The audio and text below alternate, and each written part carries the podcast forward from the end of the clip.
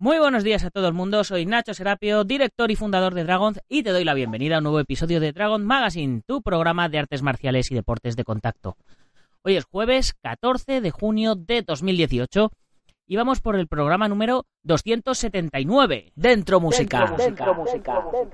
Don't concentrate on the finger or you will miss all that heavenly glow.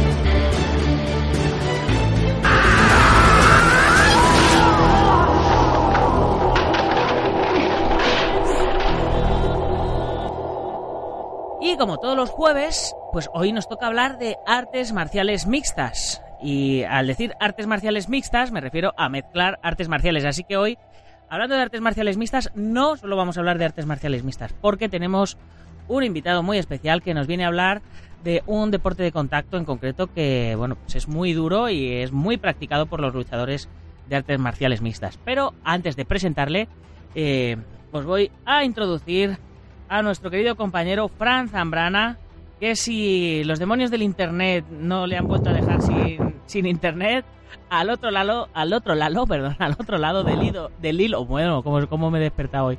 Al otro lado del hilo internet, internet, Ahí, ahí le tenemos. Muy buenos días, ¿cómo estás? Pues la verdad que bastante bien, ya el internet disfrutando en mi casita y las 600 megas ya bastante fuerte. ¿eh? Yo creo que esto nos da para hacerlo en la entrevista bastante bien o patrocinar esto que vamos a tener eh, el sábado con, un luchador que bueno, que te dejo que lo presentes tú porque tienes una mejor voz, ¿no, Nacho? Sí, pues ya has visto cómo arranca hoy con, una zapatilla por lengua. En fin, venga, pues sin más, doy la bienvenida a David Rami. Muy buenos días. Muy buenos días, Nacho. Muy buenos días, ¿qué tal? Muy buenos días a todos los, oyentes de, esta entrevista. ¿Qué tal? ¿Cómo estás? Muy bien, todo bien. La verdad que estamos bien, estamos bien preparados. Muy bien, muy bien. Pues antes de arrancar con la entrevista, eh, déjame comentar que hoy tenemos dentro de nuestra comunidad Dragón, de los cursos que subimos todos los días a la página web, a dragon.es, tenemos ya la cuarta entrega del curso de longevidad y salud a través del Chikung que imparte el Sifu Francisco Javier Hernández, un expertísimo eh, de esto de las artes marciales. Y por supuesto os recuerdo lo del Dragon Summer Camp, campamento de entrenamiento de verano que vamos a hacer, que ya sabéis que seguramente será la primera quincena de junio, un campamento intensivo de tres días de duración y convivencia. Todos dormiremos en el tatami, nos levantaremos, desayunaremos y nos pondremos a entrenar haremos combate, armas, catas, acrobacias, lucha escénica, bueno, nos lo vamos a pasar genial. Así que si os interesa ya sabéis dragon.es barra contactar y os paso más información. Y como siempre, ya sabéis, Comunidad Dragon, 10 euros al mes, el Netflix y el Amazon de las artes marciales una plataforma con más de 25 cursos online donde disponéis de formación de artes marciales, deportes de contacto, defensa personal, artes marciales internas, externas, mixtas, bueno, de todo. Además tenéis la revista Dragon Magazine en papel que os la enviamos a casa en digital, 15% de descuento en la tienda online, bueno, ya sabéis, un montonazo de cosas más. Y ahora sí que sí, ya he hecho la introducción que tiene que hacer todo esto sostenible, así que vamos ya con nuestro invitado.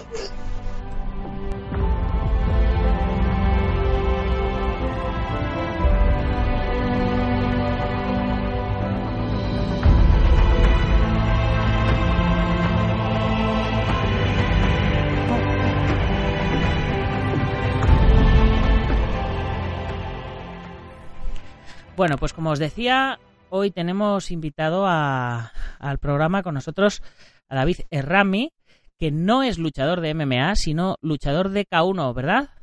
Efectivamente, de momento, de momento seguimos en el K1.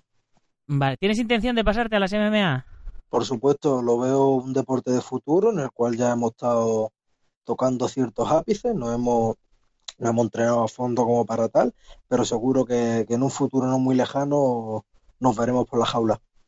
Qué grande, qué grande. Porque ya en, en K1, bueno, el, currículum que tienes es brutal. Un total de 65 peleas, ganadas 45, 6 nulos, 14 derrotas y 10 ganadas por KO.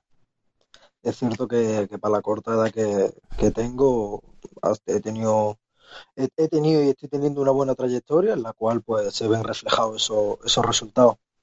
Bueno, ¿y cuántos años tienes? Que no te lo, no lo, hemos comentado. 21, 21. Madre mía, pues sí que tienes un montón de peleas. Nacho eh, se convirtió en el campeón de España más joven en la historia del K1 y de momento sigue siéndolo, ese, eh, con ese campeonato lo sigue lo sigue teniendo y lo sigue defendiendo. Eh, también hay que destacar ¿no? que, David Rami pues tuvo una, una andadura por, por Holanda. Entrevistamos también a, a Fran Muñoz, que nos contó que se estaba sacando una carrera, ya se ha graduado, que vio que presentó su, su TFG allí en Holanda de gestión deportiva y, y, bueno, pues resulta que, que, David Rami también ha estado por allí, eh, formándose como profesional y, de ahí viene ese récord tan grande, ¿no? A mí me gustaría preguntarle, sobre todo, que con 21 años y esta carrera tan, corta que, tiene, ¿no? Eh, ve que está dando sus frutos y ha progresado mucho. ¿Tú cómo ves este, esta progresión, Rami?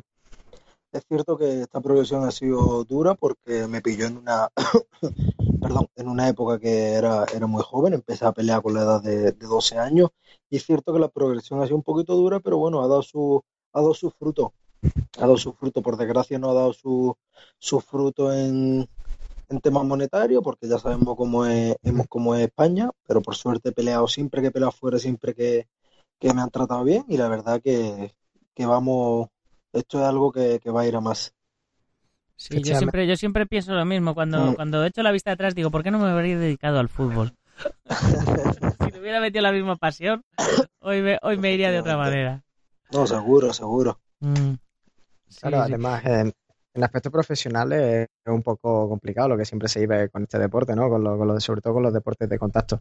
Pero la gran suerte que has tenido tú, Rami, yo creo, es de tener una, digamos, una, un don que, que has ejercido también y que por supuesto has trabajado. Se habla mucho de que, bueno, tú junto con tu entrenador, con David Rueda Padilla, que con el que entrenas ahora mismo en el gimnasio Rebel Pride de Málaga, eh, pues que te ha ayudado bastante a, seguir hacia adelante. Pero sobre todo lo más importante es que tú te has a Holanda, pero has vuelto aquí porque tú crees que tienes futuro aquí, ¿no?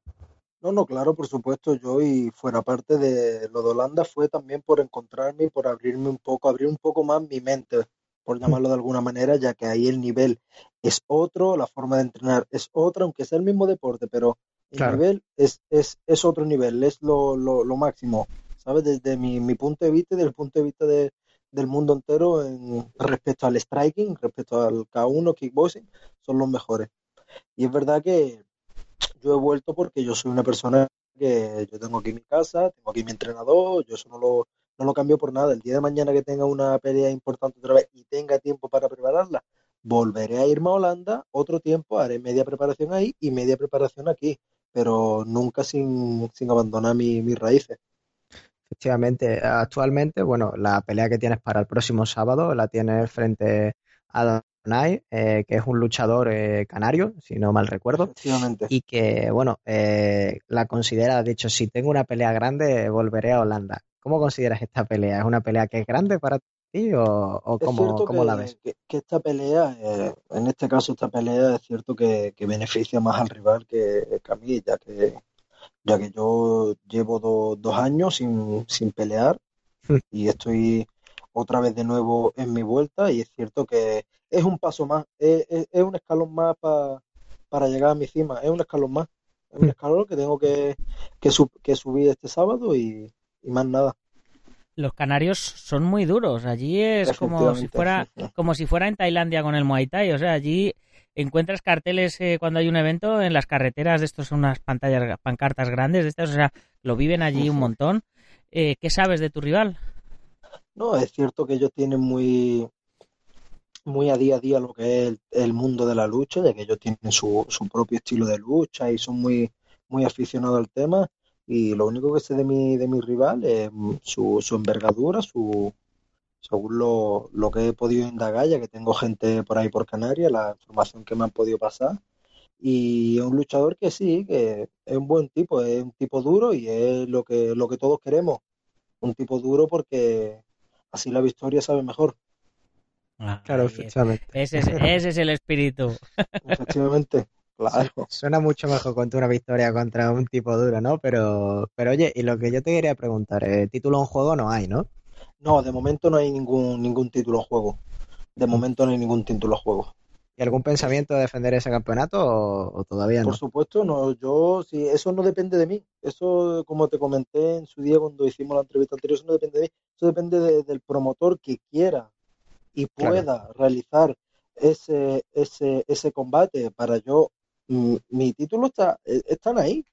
Yo no me cierro nada. Yo simplemente tiene que llegar un promotor que, que por suerte tenga el, el sistema monetario en condiciones y que lo ponga en juego ya que tanto como a mí por ponerlo en juego, tanto como al rival por disputar un título, va a tener que, pagarle, ¿sabes?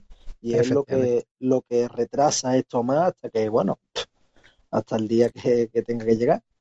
Sí, porque, bueno, de hecho aquí en España, perdona que te interrumpa Nacho, eh, no, no, nos escuchan muchísimo, muchísimas personas que son aficionadas a artes marciales, que son aficionadas o que pueden que sean promotores. Así que bueno, también aparte que sirva para lanzar un llamamiento y destacar también, eh, David, para los que nos estén siguiendo, que, estamos también presentes en la 94.3 de la FM, en Sport Direct. Así que bueno, aquellos que escucharon la entrevista con, con David la tienen disponible por allí por iVoox para que le puedan echar un, vistazo y escuchar también el resto que no comentemos que no comentemos por aquí. Ahora sí, Nacho, dime lo que ibas a comentar. Sí, no, que comentabas que en un futuro te ves peleando en MMA y, ah, ahora tus, tus peleas han sido en K1. ¿Por qué elegiste K1 en concreto y no Muay Thai o kickboxing normal? ¿Qué, tiene el K1 que te, que te llama pues más? Pues mira, te comento, yo en, mi, en mis inicios, mis raíces, en la, en la época en la que yo empecé a entrenar no existía ni el K1 ni el kickboxing. Yo soy un chico que me pilló la época del full contact, en el que estaba en pleno auge aquí en España, el full contact. Me pilló en pleno, en pleno auge, pero gracias a Dios duró, duró poco tiempo, duré un añito, hice mi, hice solo, tan solo tres peleas amateur, las tres primeras fueron en full contact, y a raíz de ahí llegó una gran ola que era el kickboxing. Y a raíz de ahí fue todo kickboxing K1, kickboxing K1 y, y todas mis peleas, el 98% son en kickboxing y K1. Es cierto que que la variante del Muay Thai nunca me llamó la atención. Simplemente veo el kickboxing, el K1, un deporte, un deporte de striking más limpio. Muay Thai tiene su clinch, Muay Thai tiene su... Es otro mundo diferente, es un deporte de combate, pero es otro mundo diferente, al igual que el boxeo, que cualquier otro arte marcial. Son todos deportes de combate, pero desde mi punto de vista, ninguno tiene que ver con el otro. ¿Y qué, en a, uno que lo ve desde fuera, yo lo veo desde fuera, yo diferencio el karate, luego diferencio el judo, el taekwondo, el jiu-jitsu brasileño, pero luego en kickboxing, K1 y Muay Thai me pierdo un poco. ¿Cuál es eh, la norma en, qué, cuál es la, normativa que lo diferencia? ¿Qué es lo que se puede hacer en K1 que no se puede hacer en full contact y que no se puede hacer en Muay Thai, por ejemplo? O, pues es, evidente, son, son ciertos detalles que son que cuando tú llevas ya 30 segundos de pelea ya lo, ya lo han notado. Es cierto que, la diferencia no es muy abismal, pero la diferencia, por ejemplo, entre el kickboxing y el K1 es el clinch y la rodilla. En el K1 puedes pegar con la rodilla, puedes tener un agarre, un agarre y una pegada, un agarre y un contragolpeo y sueltas.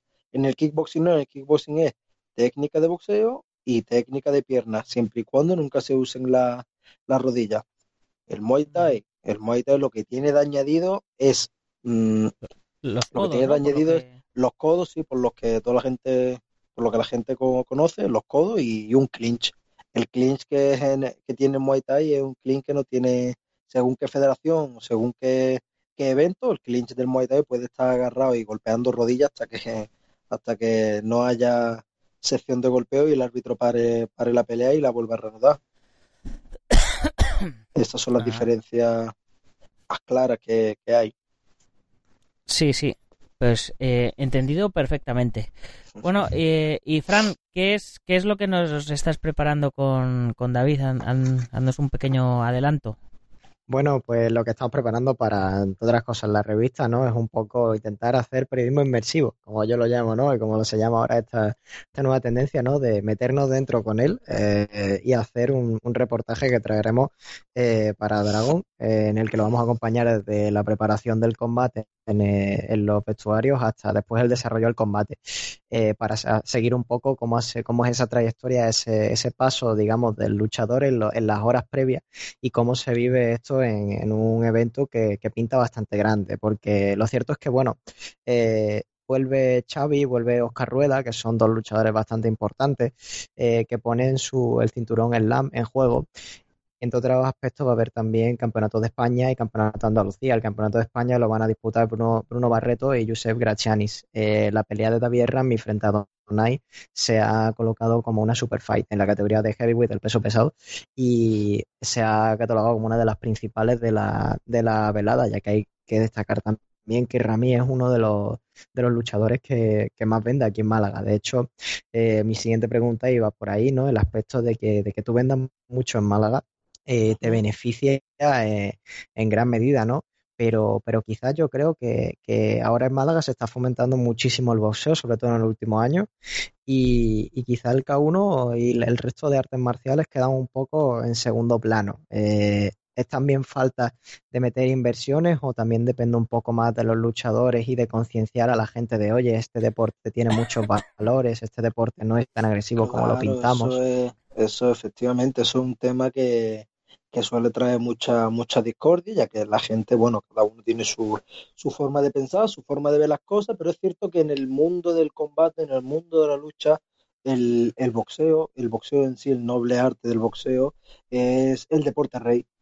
Es el deporte rey, es el que encabeza todo deporte de combate, es, en el que mejor evento hay, en el que mejores bolsas hay, en el que más proyección tiene, más publicidad tiene, ¿sabes? Pero eso eso por, por suerte eh, también quiero o no beneficia, beneficia a los demás deportes de contacto, porque ya que, por ejemplo, las MMA, por ejemplo, mm. UFC está aliada con la mayor empresa de K1 a día de hoy, que es el Glory, ¿me entiendes? Eso, mm. eso lleva un año de, alianza que llevan, que, que, vamos, que yo cuando lo vi digo, ¿esto cómo va a ser? Y es cierto que UFC está aliada con, con Glory, es cierto que también que la UFC busca luchadores que sean mejores strikers, mejores luchadores de pie, pero eso es, eso es otro tema. Es cierto que, por desgracia, en España el, el K1, el kickboxing o cualquier variante de deporte de lucha suelen tener menos repercusión, es cierto, suelen tener menos repercusión, pero aún así suele, suele la gente responder en buena medida. Claro, eh, El, tema es ese, ¿no? Dale, dale. como, como tú prefieras, como tú prefieras. Eh, el tema es ese, ¿no? Un poco de que lo que a mí me llama más la atención, sobre todo cuando, cuando uno lo observa de fuera en una velada, es que, por ejemplo, en una velada eh, suelen haber diferentes artes marciales, digamos, que se, que se desarrollan, ¿no? Hace poco hubo hubo una organizada por el Club Lauro, aquí en Alaorín, y, bueno, se desarrollaba una serie de combates de diferentes artes marciales. Quizá el gran problema con el que nos encontramos es cuando tenemos una velada de boxeo, solo vemos boxeo, y es por eso por lo que quizá gana tanto, ¿no? Porque tiene mucho prestigio, pero aquí con tantas artes marciales, yo creo que la gente se pierde un poco, ¿no? Entonces también el desconocimiento, por ejemplo, la pregunta que ha hecho Nacho, sirve muchísimo para la gente que vaya el sábado a ver el, evento, que entienda un poco más esto, ¿no? Pero, pero por ejemplo, Exacto, ¿no? No, no, no, perdona, perdona. Es que, la gente, la gente cuando va a ver boxeo sabe lo que va a ver. Claro, sabe lo que va a ver, golpeo de puño, claro, efectivamente. Claro, claro. Y, y de hecho, cualquier buen competidor de artes marciales que se precie tiene un buen boxeo. O sea, si tienes un buen boxeo, ah, tienes, el, tienes más tienes más del 50% ganado. Ahí tienes razón, seas, ahí tienes razón. seas de la disciplina que seas. Es igual, es igual que, la, que las pesas para, para cualquier deporte en general. Si tú quieres mejorar tu nivel deportivo en general, tienes que hacer pesas. Por eso no todo el mundo es culturista, pero hagas el deporte que hagas, si quieres eh, llevar a un, a un nivel profesional, tienes que, tienes que hacer pesas para mejorar tu condición física. Pues como luchador, si quieres mejorar tu buen nivel de, de, peleador, tienes que hacer boxeo. Por eso el boxeo tiene tantos seguidores, el boxeo llena gradas. Eh, a unos que hacen, a los que hacen una sola disciplina, les encantaría llenar un pabellón con su sola disciplina. Claro. Como hace el boxeo. Pero como no lo llenan, pues tienen que buscar de aquí, de allí, de allí, para poder llenar. Es cierto que también el boxeo eh, es el deporte, el pugilismo es lo más, lo más antiguo que hay. El mm. pugilismo es de lo más antiguo que hay, quiera o no, eso lleva acarreando una trayectoria, acarreando una historia, acarreando muchísimas personas, muchísimas polémicas, muchísimo todo, que lo tiene, lo tiene puesto. Polémica me refiero a, para que la gente no lo malinterprete, polémica me refiero a que los luchadores suelen ser luchadores polémicos, luchadores que, que, gusta ver en vídeos, luchadores que dan de qué hablar, ¿me entiendes? Dan de qué pensar. y son luchadores que la gente pues sigue. Entonces, pues si la gente lo sigue, eso es así. Contra más te sigan, más vende. Y contra más vende, más te ven. Eso es así. Es que no Claro, tiene son, son mucha símbolos. ciencia. Son Efectivamente. Son símbolos. Por ejemplo, otro día Conor McGregor, cuarto mejor pagado en la lista de Forbes. Claro, Floyd Mayweather, ¿cuántos años ha estado el primero? O sea, es una barbaridad, ¿no? Pero quizás desde el punto de vista del- del profesional como tú, yo voy a una pregunta eh, muy directa, ¿no? Que hemos estado hablando ahora mismo eh, en la previa, ¿no? El tema de, tú comentabas, bueno, yo no te preocupes que me acuesto tarde porque estoy ahora mismo con el tema de, de Ramadán, ¿no? Entonces yo quiero ver ese tipo de entrenamiento, cómo, cómo tú vives por, por tu religión, el entrenamiento con, con Ramadán. Yo te sigo muchísimo en redes sociales y he visto que sales a correr todas las noches, más o menos en torno a las 2 de la mañana, ¿no? Sí, sí, ¿Y sí. cómo, cómo, cómo gestionas tú ese, ese entrenamiento? ¿Cómo son los horarios? Porque estamos acostumbrados a ver el entrenamiento de día, pero de noche Claro. con esto es, es No, problemático, Y sobre todo el tema de la sí. nutrición. Ahí estamos, efectivamente. Claro.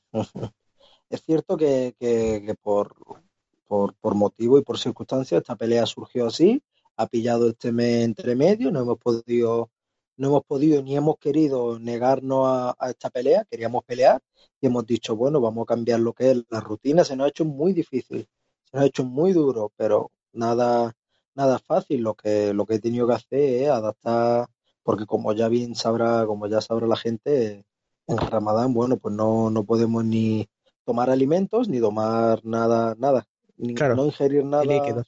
Ni líquidos, ¿me entiendes? Hasta la, Mm. hasta la, hasta la hora que se va el sol, que son alrededor de una, de las nueve y media de, de la noche. Y bueno, uno, uno mientras, uno mientras come durante ese tiempo, bueno, deja que el cuerpo repose y ya uno pues se pone a entrenar y la verdad que gracias a Dios hemos tenido una buena preparación para esta pelea, tanto técnica, tanto física, tanto como, como psíquica. La verdad que estamos, estamos bien preparados y estamos, estamos deseando que llegue ya el sábado. Pues, pues genial. Yo, yo creo que por mi parte me lo has dejado todo muy, muy aclarado. Sí, yo creo, que- yo creo que también, la verdad que, que el Rami siempre que, que hablamos con él eh, se nos deja, nos deja un poquito más y nos enseña un poco más de lo que tiene Mm. dentro, de ese luchador que, que yo creo que lo que siempre digo, mm, se lo ha currado y ha partido desde abajo, porque él no era un chico que tuviera un contacto de tal, ni que hubiera llegado por tal, ni que, ni que Ah, si ninguna hubiera- cosa de esas. porque- Perdóname que te corte, perdóname que te corte. Si hubiera sido por eso, yo te digo que yo ahora mismo sería, estaría en primera línea entre los mejores del mundo.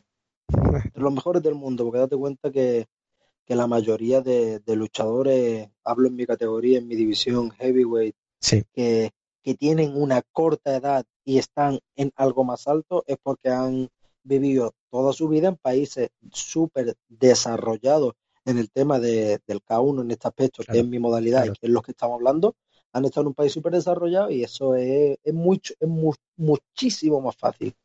Aquí Claro. no, aquí tienes que ir pasito a pasito, que se te vayan presentando oportunidades, que se te vayan abriendo puertas, que, que los promotores te quieran, te quieran para sus eventos.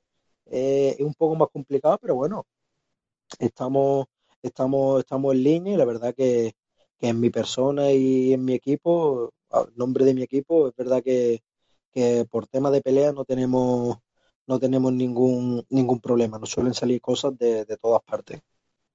cierto, ¿no? Eh, nos comentaba, eh, de hecho, cuando terminamos la entrevista en, Sport Direct hace un par de meses, salía yo de, del estudio y me dijo Kiko García, el director de, la radio, dice, oye, ¿qué edad tiene este chico? Digo, yo 21 años, y dice, mentira, si parece que tiene 30 de edad mental. O sea, es una, una madurez que, que alcanza, yo creo que, que digno de alabar, ¿no? Porque, porque es algo que, que quizás muchos luchadores, claro, quizás muchos luchadores no tienen esa cabeza, no tienen esa frialdad de, de pensar las cosas. Y con 21 años ya tienes una carrera bastante fuerte. La última pregunta que, te- que yo quiero hacer para terminar ya un poco con esta entrevista es, es decirte el tema de la MMA que hemos comentado antes. Tú has comentado también que entrena jiu-jitsu brasileño, etcétera, allí Sí. en, en Rebel Pride. Eh, ¿cómo te lo planteas? ¿A muy largo plazo o podemos tenerlo dentro de corto plazo? No, es cierto que, que yo, según lo que he hablado con, con mi equipo, según cómo lo hemos planteado, según lo, lo que yo he tanteado en ese terreno, ya que no es mi, ya que no es mi terreno, te puedo asegurar eh, en un 100% que este año, este año debuto yo como luchador en, en la, en las MMA, si Dios quiere, y sale todo bien y, y no, y no se me presentan combates ni oportunidades que me limiten a no pensar en las MMA, porque si yo ahora mismo tengo que preparar una cosa, no voy a dejarla, ¿me entiendes? Hmm. Así que, pero este año te puedo asegurar yo que, que una o varias peleas hago yo en, en MEA. No, Nacho, pues te sacamos la exclusiva aquí para, para Málaga, ¿no? sí, sí, sí, eh, ya, ya estoy deseando, estoy deseando ver, ver tu pelea de este próximo fin de semana. ¿Y con cuánto pesas ahora mismo? Ahora mismo estoy en 106. Fíjate, pues, pues eh, en MMA vas a dar hostias como panes. seguro, Bueno, eh, no tiene, no tienen mucha prisa, ¿no? Para, para comentarnos también. Porque ahora eh, los jueves, los miércoles es cuando solemos hablar de deportes de contacto y los jueves de MMA, pero lo hemos cambiado para poder tenerte a ti. Y mira, y sabiendo que también eres aficionado a las MMA, pues nos va a contar Fran algunas noticias y estaría guay también eh, tener una opinión más. Genial. Todo, todo, toda opinión que, pueda servir de ayuda, por mi parte, es genial. Pues venga, Fran, eh, dale caña. Ok, bueno, vamos a empezar con una de las primeras noticias que puede traer un poquito de polémica, ¿no? Eh, que el presidente de la UFC, Dana White, asegura que la empresa planea realizar los pesajes de peleadores por la tarde en lugar de la mañana del día previo a la, a la digamos, el combate. Claro, esto ha traído muchísima, muchísima polémica porque, bueno, según comentaba Alia Quinta, luchador de la UFC, nos dice que se nos está poniendo en peligro, que Dana White quiere hacer peleas más emocionantes y por eso debe permitir que tengamos más tiempo para recuperarnos. Eso es saludable para nosotros. No he visto ningún peleador que quiera cambiar los pesajes. Si lo hace, no me importaría que me despidan. UFC no me hace a mí, yo hago a la UFC. Bueno, este tema de los pesos está trayendo muchísima, muchísima polémica. No sé cómo está David Rami y Nacho Serapio puesto en este, en este tema, pero sí me gustaría saber la opinión que tienen dos profesionales en este caso, porque lo cierto es que es muy interesante esto de saber qué conviene más, si pesarse en un momento determinado o en otro para poder retener más líquido, para poder recuperarse, etcétera, etcétera, etcétera. Pues yo creo que a nosotros en concreto nos da un poco bastante igual el tema del pesaje, porque como somos pesados, eh, no, no, no, somos de los que más sufrimos. Pero yo, antes de ser pesado, he sido welter y, luego he sido semipesado y luego ya al final pues ya, ya no hubo más remedio que, pasar a pesado. Yo, mi, mi opinión personal eh, es que la gente tenía que, pelear en su peso. Que una semana antes se les pese y que, y que tres días antes se les pese y que antes de subir al ring se les pese y que puede haber una variación de uno o dos kilos para arriba o para abajo pero no más, porque se ve cada desastre físico que, se suena a la báscula eh, y eso va a traer problemas médicos graves, si no, que le dé algo a alguien dentro del reino, dentro de la jaula, eh, a largo plazo les va a joder. O sea, yo lo tengo clarísimo. Claro, eh, eso es cierto de que, de que cada luchador debería pelear en su peso date cuenta que, la deshidratación que sufren algunos ahora mismo está, más controlada, pero antiguamente veía cada, como tú bien has dicho, cada desastre que, daba miedo. Eso era, eso es inhumano. Desde mi punto de vista, eso es inhumano. Yo creo que lo más conveniente es que cada uno pelee en su peso, hagan las cosas correctamente y así tendrán más espectáculo porque no se tendrán que exprimir, que exprimir tantos días previos. Y así evitan lesiones, evitan muchas cosas que pueda acarrear, acarrear eso. Claro, es, exactamente eso, ¿no? Yo cuando, cuando leía la, biografía, de Ronda Rousey decía que ella tenía que hacer cortes de peso de 50 y poco kilos, ¿no? Estaban 60 y tenía que cortar 50 y poco y tenía que salir a 40 grados, ponerse el chándal y empezar a sudar, a reventar, no beber ni una gota de agua y eso es poner el cuerpo muy en peligro. Yo creo que uno de los problemas más importantes quizá con los que se encuentra la UFC es con la gente que está en el, en el peso, en el semipesado, ¿no? El tema de Daniel Cormier, por ejemplo, que ya va tuviera peso pesado, tendría que haber estado hace muchísimo tiempo, porque Fran Muñoz nos lo dijo, ¿no? Decía, Daniel Cormier tenía que hacer unos cortes de peso brutales, o sea, es, eh, tener que, quitarse un montón de kilos de lo alto y estar en la sauna sufriendo eso al final. Al día siguiente, cuando estás en el combate y terminas, yo creo que no tienes ganas ni siquiera de celebrar lo que has ganado. Entonces, ese es un poco un poco ese tema, ¿no? Vosotros por suerte no tenéis que sufrir eso, entonces la verdad que está bastante bien, ¿no? Mira, y es más, yo, yo te digo que yo empecé a ganar peleas el día en que me olvidé del peso. Estaba, me acuerdo que era, estaba en la mili de aquella, que todavía se hacía la mili, Y, y, claro, yo veía que, que los, los altos mandos castigaban a los soldados haciendo cinco flexiones. Y la gente se quejaba, caían desmayados y yo decía, vaya panda de nenazas, pero cinco putas flexiones, digo, pues si aquí el maestro mío desde los 12 años nos castigaba con mínimo de 20 flexiones con los nudillos o con, con los dedos, o pero, pero, y eso me dio a mí mucha confianza y cuando me tocó durante la mili pelear en un campeonato, mi entrenador me estaba diciendo que pidiéramos báscula, que ese tío pesaba más, que eso no sé qué. Y yo le dije, no, no, déjate, que voy a pelear. Y según, según arranqué, pues arranqué a comérmelo. Viendo, viendo la cantidad de, de que había visto allí, o 400 personas llorando ahí por hacer cinco flexiones. O sea, a mí eso me, se me cruzó el cable y arranqué y le empecé a pegar puñetazos de aquello. Eh, aquella competición era con normas de, de Karate Kyokushinkai que van sin guantes, no se golpean la cara con los puños, pero en el pecho sí se dejaban unos morados en, los en el pecho que era brutal aquello. Y me, le, me lié a darle hostias y lo saqué del tatami. Y desde entonces jamás me volví a preocupar por, por los pesos y, y, y, al final es, era más sano para mí porque me, me preocupaba de la estrategia, me preocupaba del entrenamiento, no de, no de tener que bajar peso. ¿Y cómo ha sido tu experiencia, David? Mi experiencia en este, en este tema de, peso, yo pude vivir en, en, primera persona un combate que tuve en Portugal ante un, ante un grandísimo campeón, uno de los mejores luchadores portugueses peso pesados que hay ahí, que el día del pesaje, bueno, tuvimos, tuvimos la pelea pactada en 91 kilos, pero es que al día siguiente el tipo, el tipo pesaba más de 100 kilos. Era algo increíble lo que, lo que vimos ahí nosotros nos pilló en una época en la cual no teníamos que bajar peso porque ese era nuestro peso. Y la verdad que, nos, chocó un poco, pero es bien como tú dices, mm, no importa, no importa el peso. Hay luchadores, yo conozco luchadores que, que pesan 70 kilos y pegan más fuerte que un heavyweight que pese 110 kilos de puro músculo. Eso no tiene nada que ver, eso muchas veces también eh, influye en el propio luchador y la propia persona que, que suelen tener una pegada innata. Y más eh, en, en las MMA, por ejemplo, originales, no había pesos. O sea, yo entiendo que, hay separación de pesos para que haya para que el juego sea un poquito más equilibrado y tal y cual, pero pero es que antes no había separación de pesos y seguían peleando y, y lo, lo guay era cuando el, el, peso más, más liviano vencía al otro. Los Gracie, ¿no?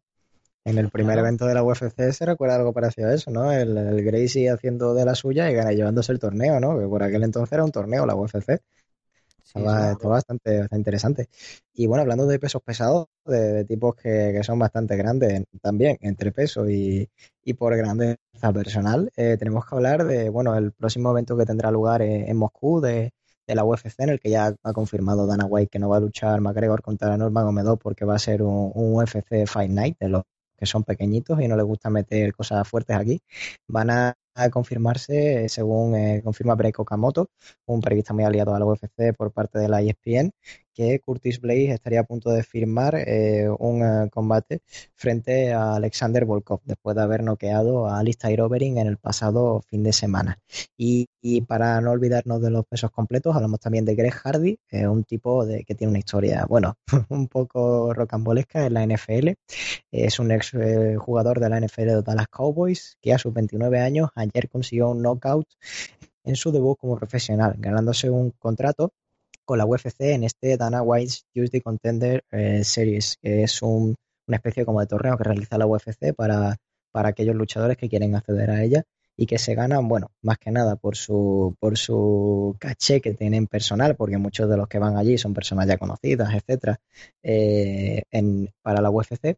Y este chico, Greg Hardy, que fue acusado pues eh, hace, hace tres años por eh, posesión de, de, cocaína, cuando estaba hablando de los Cowboys, fue sancionado por la por la NFL. Era un defensivo anterior, un extremo defensivo anterior de la, de la línea de la, de la defensa de los, de los Cowboys. Y lo cierto, yo como aficionado también a la NFL, era uno de los jugadores que tenía un prospecto impresionante y que se terminó retirando. Y bueno, pues ahora eh, se gana un contrato de la UFC a los 29 años, siendo probablemente mm, uno de los que más polémica trae detrás de sí también por posible eh, que todavía no se, no se ha decidido si fue culpable eh, por el juez por un caso de violencia doméstica también en el año 2014. Vaya, una joya que ficha la UFC si no tenía ya varias, otra más para, para la saca, ¿no? Sí, pero el rollo será lo que, hablábamos. ¿no? Y también, bueno, pues eh, no sé si, si lo viste, Rami, ¿no? El, combate que hubo este fin de semana de Robert Whittaker frente a Joel Romero, del que, bueno, ha partido todo esto del peso. Un. Eh, un combatazo, efectivamente. Bueno, fue pues, una, fue una, perdóname que te corte, fue una pura guerra de pie. Sí, fue algo increíble. Cierto, una guerra de pie que en la tercera ronda, como yo decía, fue el homenaje máximo, pero es que resulta que, que Robert Whittaker eh, compitió gran parte de la pelea con la mano fracturada. Por lo tanto, tendrá que pasar por una cirugía eh, próximamente y bueno, pues eh, se lo ha confirmado a MMA Fighting y dice que quiere pelear a finales de año, así que bueno, tendrá que tendrá que pues, recuperarse de, esa mano. Y yo te quiero preguntar a ti como, como profesional, eh, ¿tú seguirías luchando con, algo fracturado? Yo eso sabía que me iba a hacer esa pregunta, lo presentía. Yo te puedo decir una cosa, yo lo único que te puedo decir es que tú cuando estás ahí arriba la mano vendada de la manera en la que, tú, en la que está vendada, la adrenalina, yo, claro, claro que pelea, no lo notas. No lo notas. Sí, a, lo mejor dices, a lo mejor dices, me he hecho un esguince, me duele un poco la muñeca o lo que sea, pero esa mano se duerme. Y una vez que se duerme, se queda hecho que hay una piedra. Ya te las consecuencias vienen cuando te quitan el vendaje, cuando ves que no puedes doblar la mano ni cerrarla. Pero cuando esté eso es un bloque, ni lo notas. Eso es, eso es una piedra, se te duerme la mano y eso, bueno, eso es que inconscientemente es que vamos, ni, ni, ni lo sientes, estás pegando hasta que vaya, hasta que acabe la pelea. Mm, efectivamente, ¿no? Un poco la resistencia a la dopamina que te entra, ¿no? Cuando uno está corriendo también, yo que soy corredor, te, da, no te importa que te esté doliendo lo que te esté doliendo del pie de la cintura, de donde pille o los flatos que sean, no, no importan. de eh, hecho, en, el, en el programa del del martes, me parece, hablaba en el, en el monográfico sobre defensa personal, hablábamos de, de maneras de, de disminuir la sensación de dolor a la hora de, trabajar la defensa personal y tal, eh, a través del entrenamiento.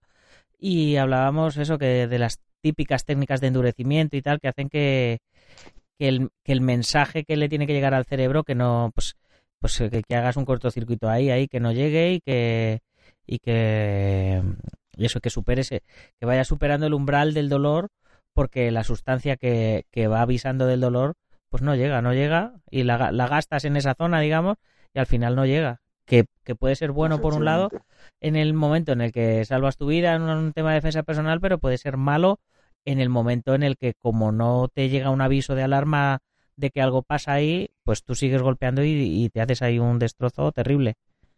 Efectivamente. Bueno, y, y, hablando también del otro evento que teníamos este, este fin de semana, del UFC 225, eh, no sé si también Rami ha visto el combate de, de CM Punk, ¿no? De, este luchador de, de la WWE que, que, ha sido... Lo he visto, lo he visto, pero perdóname que te diga, pero eso para mí es una falta de respeto. Eso es...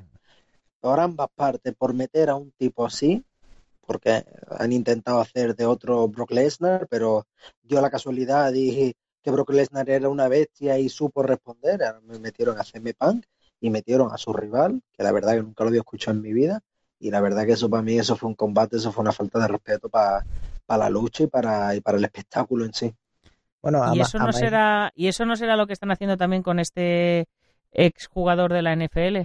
Efectivamente. Alguien, alguien famoso de esa ciudad que llena butacas para que, la gente que la gente diga, bueno, vamos a ver qué tal lo hace este, ya que ya que es famoso aquí, pues vamos a vamos a meterle para que nos llene las butacas y nos aseguremos el lleno del todo en el evento. Efectivamente, es lo que está pasando con muchos con muchos luchadores. Date cuenta que, que muchas veces, bueno, muchas veces en esta época, muchas veces no, casi la mayoría de veces el que más vende, el que más privilegios tiene.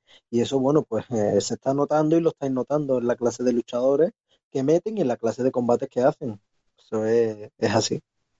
Claro, y bueno, de hecho, partiendo de, esa base eh, de los luchadores de la WWE que, pasan a, la UFC, eh, yo quería sacar una, lista de, luchadores que, había, que habían pasado por, la, por las dos ligas, que es bastante interesante, ¿no? Por ejemplo, tenemos desde Brock Lesnar, que lo conoce todo el mundo por, por la leyenda que ha dejado detrás y por la fuerza que simboliza. Por la, por la leyenda de los esteroides, ¿no? Sí, por eso mismo.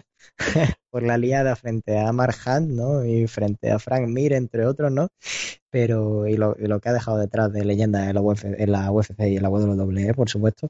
Pero también hay otros como Ken Shamrock, que tuvo pasado en la WWE y que después estuvo también en la UFC con un récord, eh, digamos, de, de las MMA bastante fuerte y que fue capaz de sumar un 28 17-2, siendo su último combate en febrero de 2016 frente a Royce Gracie. Así que bueno, se retiró frente a un reto grande. ¿eh? ¿Quién, Ken Sandrock estaba en la WWE o era un wrestler? Que es que es diferente.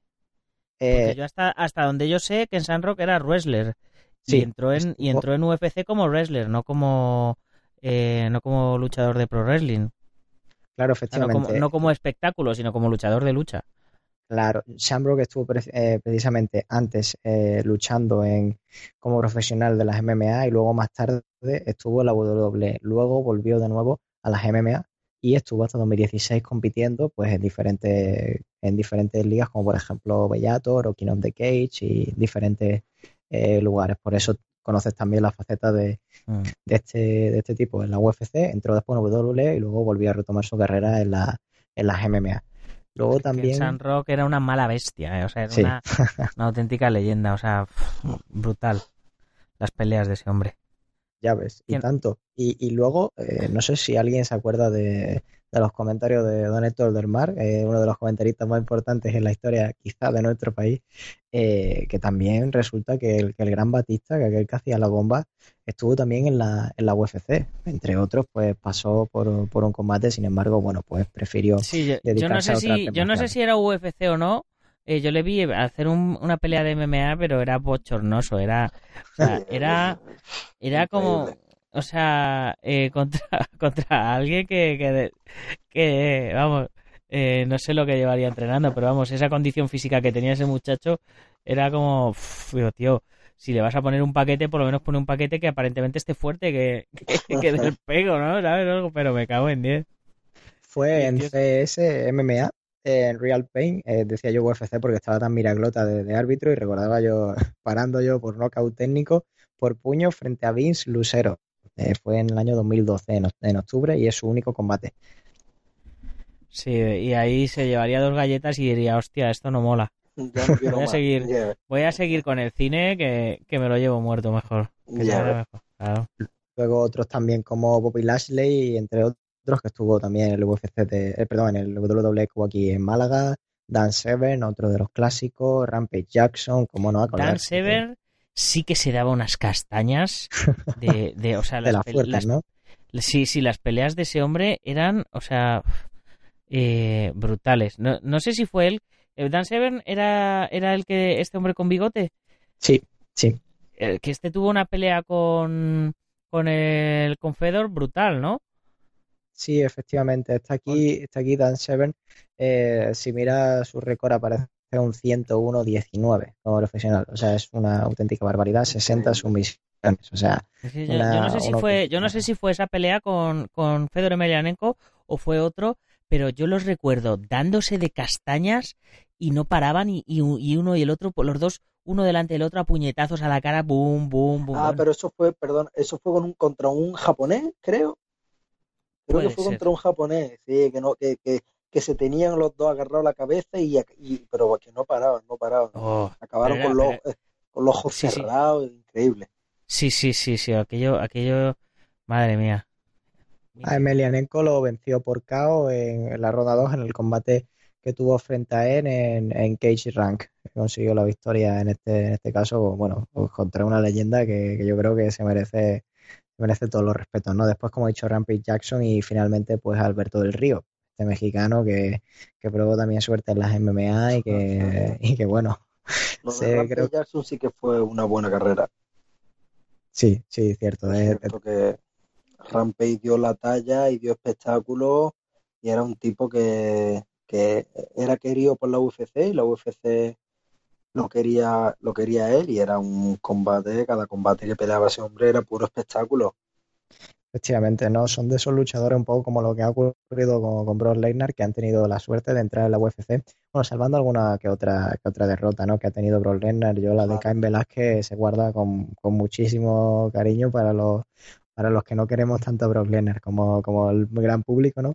Pero, pero bueno, de todas formas, Rampage Jackson marcó un antes y un después, ¿no? Desde que, se, de hecho, se retiró con ese con ese combate que ha tenido ahora en, Bellator, en el 192 de Bellator, frente a Charles Sonnen. Eh, ha perdido por decisión unánime este último combate, pero, pero la verdad es que lo que ha dejado detrás de sí es una, una, un legado impresionante.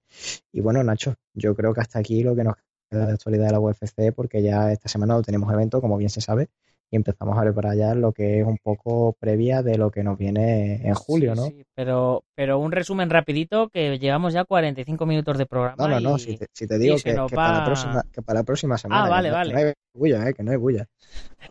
vale, vale, vale. Pues, pues perfecto, pues nos vamos despidiendo entonces. David, muchas gracias por compartir todo el programa con nosotros. Muchísimas, muchísimas gracias a ustedes.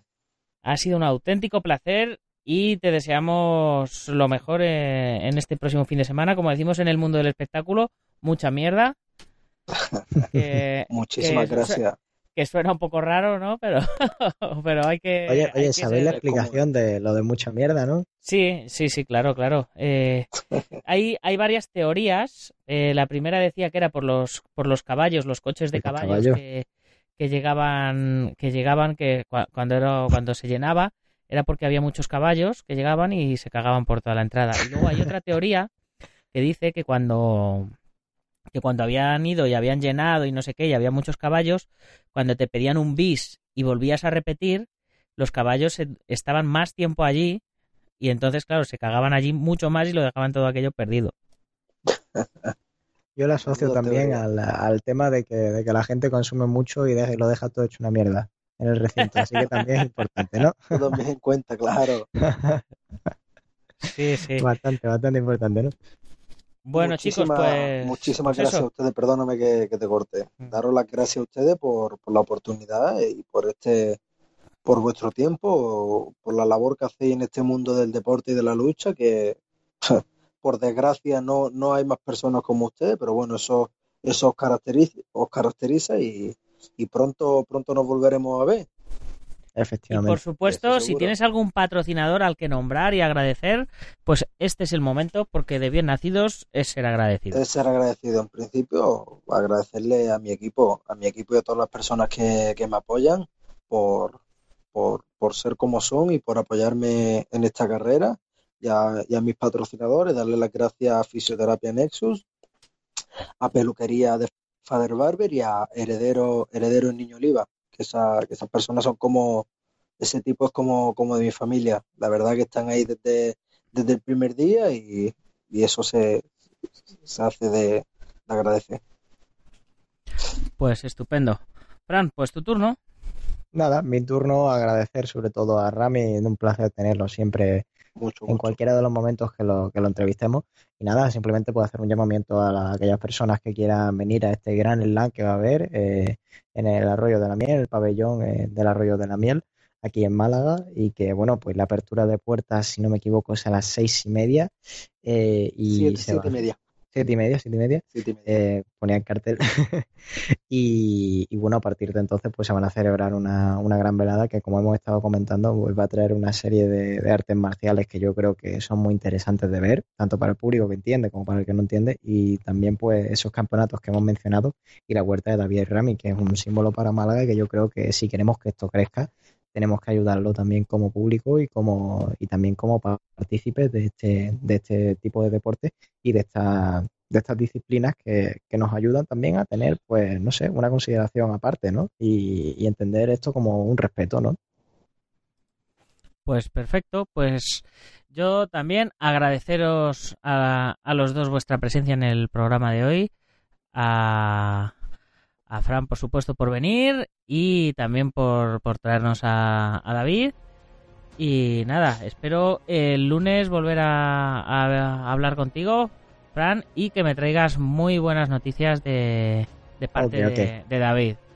Es seguro. Es, seguro, seguro que si tiene la mentalidad de campeón, la tiene, la tiene puesta ahí, como tiene que ser. Y ya, pues chicos, me despido de todos vosotros. Eh, recordándoos que tenemos dragon.es eh, tenemos una tienda donde hay material de entrenamiento, nutrición para luchadores, armas de cobudo, protecciones, kimonos, eh, bueno, más o menos de todo lo que se necesita para la buena práctica de las artes marciales y los deportes de contacto. Y si eres miembro de la comunidad Dragon, además ya sabes que tienes un 15% de descuento y los gastos de envío gratis y la revista Dragon Magazine en digital y en papel enviada mensualmente a tu domicilio. Que por cierto, ya me han llegado las revistas de junio, así que mañana os las mando a todos, así que os llegarán ya la semana que viene. Ya sabes, si tienes si tienes una marca o una tienda, un gimnasio, un negocio en general y quieres convertirte en uno de nuestros patrocinadores, te sacaremos mensualmente la revista, te enviaremos unas cuantas y te mencionaremos todos los días en el programa. Como decía David, que es de, bien nacidos ser agradecidos, pues nosotros agradecemos al Centro Deportivo Buguenquidoyo en Yuncos, Toledo, a la Escuela Busido en Montrove, Oleiros, al Gimnasio Ángel Ruiz en Las Rozas, Madrid, al maestro internacional Joaquín Valera de Janminho Japquido en Valencia y Castellón, nuestro programa hermano MM Adictos, al maestro Antonio Delicado de la Mitos Internacional Coso Campo Asociación, el Gimnasio Feijó en Río Rosas, Madrid y spaceboxing.com de Dani Romero. Ya sabéis que podéis comprar la revista a través de la web, suscribiros, números atrasados o uniros a la comunidad Dragon, todo ello a través de dragon.es. Si os ha gustado el programa, ya sabéis, compartirlo con vuestros amigos y si no, con vuestros enemigos, pero compartirlo. Muchas gracias por las valoraciones de 5 estrellas en iTunes, los likes en iBox, vuestros comentarios y todas estas cosas que os digo todos los días. Y si eres de los que nos oyes en Sport Direct Radio, en la 94.3 de la FM en Málaga y toda la Costa del Sol, ya sabes, haz que corra la voz, que todo el mundo se entere de que hay un programa de artes marciales y deportes de contacto de lunes a viernes en vuestra emisora deportiva favorita. Y sin más, hasta mañana, guerreros. ¡Gámbaro!